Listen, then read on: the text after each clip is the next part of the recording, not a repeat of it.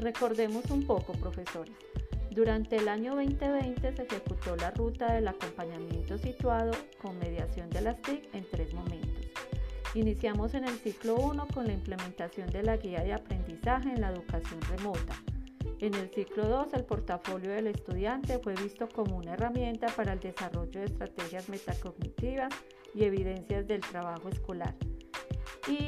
El podcast educativo en el ciclo 3 como recurso para fortalecer la enseñanza y potenciar el aprendizaje auditivo.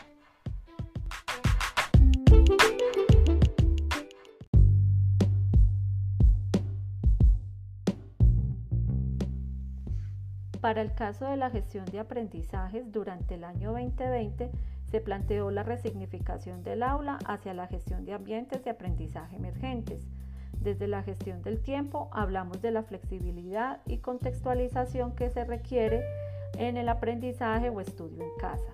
Y para la gestión del currículo se identificaron avances del trabajo en educación remota, especialmente a través de las guías de aprendizaje y para la evaluación formativa.